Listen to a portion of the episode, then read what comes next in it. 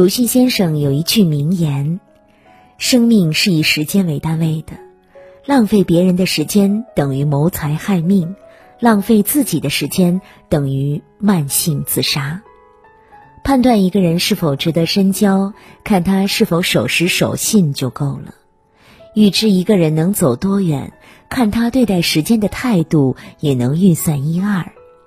守时不仅是对时间的珍惜，还藏着一个人最深的素养。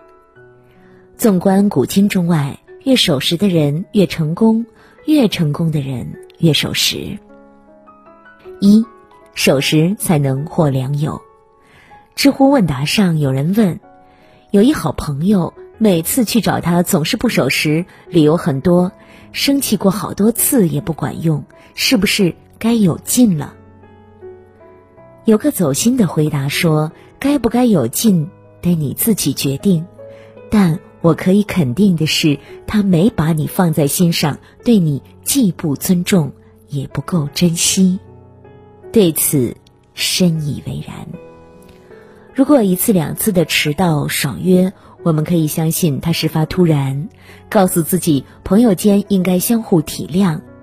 但若每一次都如此，那只能说明。”你在他心里太没分量了。宋朝《世说新语》里记载着一则陈太丘与有期行的故事，说的是元芳的父亲陈太丘与朋友约好一起出行，约定的时间在正午，可直到过了正午，他朋友还是没到，见此，陈太丘便离开了。陈太丘离开后，朋友才到。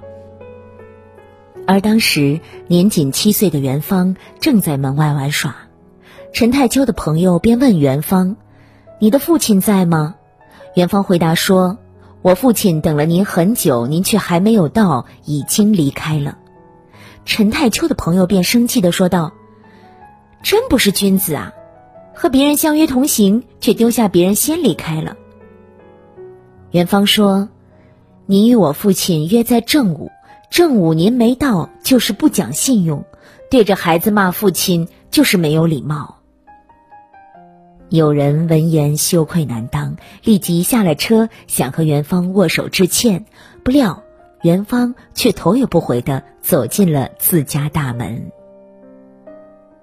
作家池田大佐在书上写过一句话：“信用是难得易失的。”费十年功夫积累的信用，往往很容易由于一时的言行而失掉。很多人以为与朋友相聚也没什么正经事，迟到早到无关紧要，却忘了，无论交友还是做事，守时的背后藏着的是一个人的教养和修养。不守时，我们失去的不只是信誉，还可能是珍视自己的良师益友乃至爱人。前几天，单位的一男同事跟我们抱怨说：“你们女同志是不是都喜欢钻牛角尖呢？就说我女朋友吧，只因为和她父母第一次见面时，我迟到了半个多小时，她便不依不饶要跟我分手，说我不重视她。可事实上，真的是女生钻牛角尖吗？不是的。”一个人对待时间的态度里，藏着他对他人的重视程度。与朋友相交，守时就是最好的见面礼，里面藏着你对他的信任与尊重，由此守时也变成了君子之交的第一步。二，守时更易交好运。伯恩·崔西在《吃掉那只青蛙》里这样写道：“你对待时间的态度里。”及时间观念对你的行为和选择有着重大的影响。在这个时间就是金钱、时间就是生命的社会里，有人因为守时而开启了人生的新征程，也有人因为不守时而错失了原本属于自己的锦绣前程。在一次阿里巴巴的招聘会上，就有人因迟到而错失了一次好的就业机会。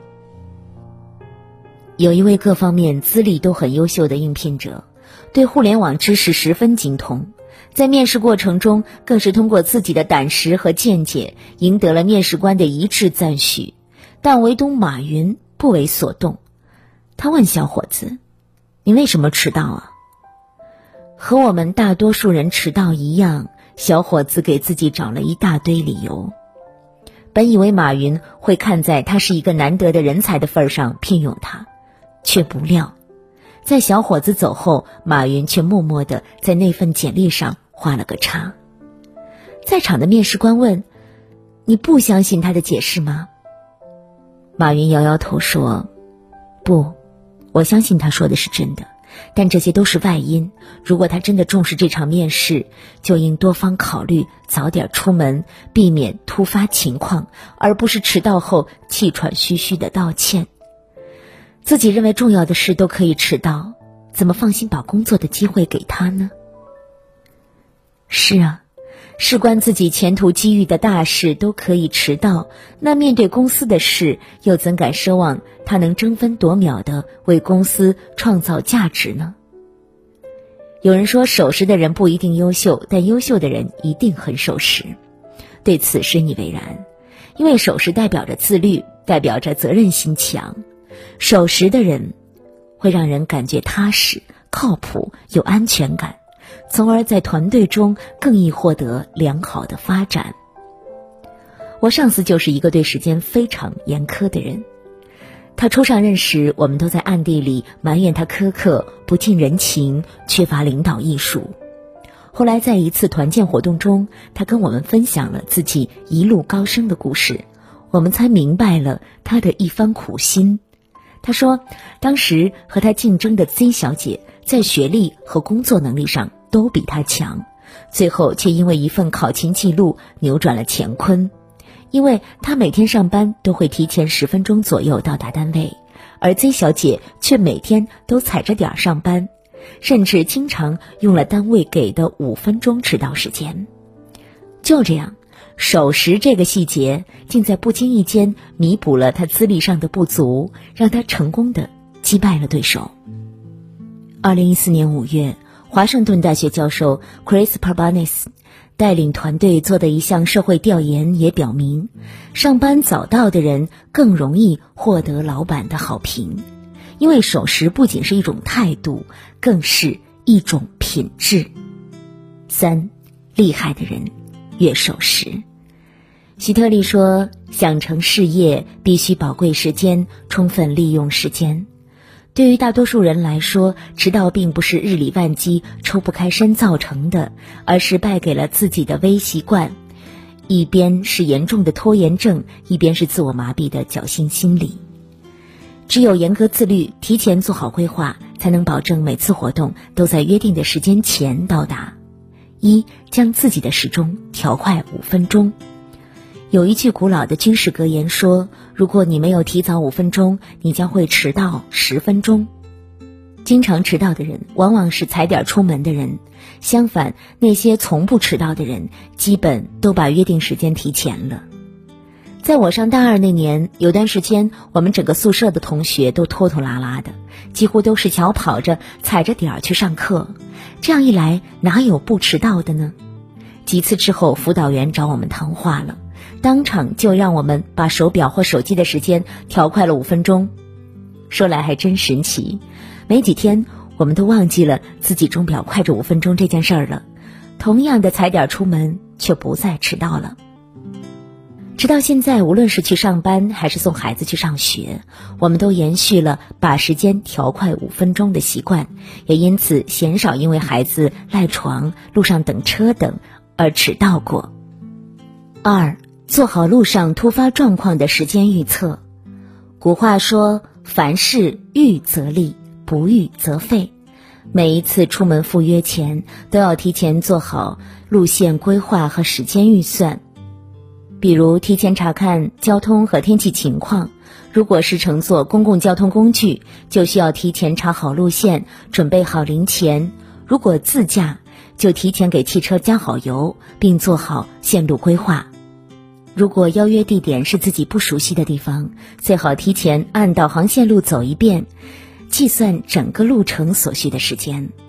如果恰逢阴雨天，一般堵车都会比较严重，就更需要提前估量好时间，提早出门，给每段路程多加十五分钟，以便应对途中突发状况。三、养成好习惯，提前准备好出门必需品。除了拖延、没有做好时间预测外，丢三落四也是使得我们迟到的一大主因。比如起床了才发现今天要穿的衣服没找好，一会儿要用的东西还没收进公文包等。所谓越慌越忙。临出门了，或是已经下楼了，才发现钥匙没带，或是手机、钱包等物品找不到了。一来二去，等我们准备好一切物品再出门，发现时间已经来不及了。面对这一状况，我们可以在头天晚上就做好准备，找好第二天要穿的衣服，提前收整好必须携带的物品，把钥匙、钱包等重要的物品统一放置在同一个抽屉或是盘子里。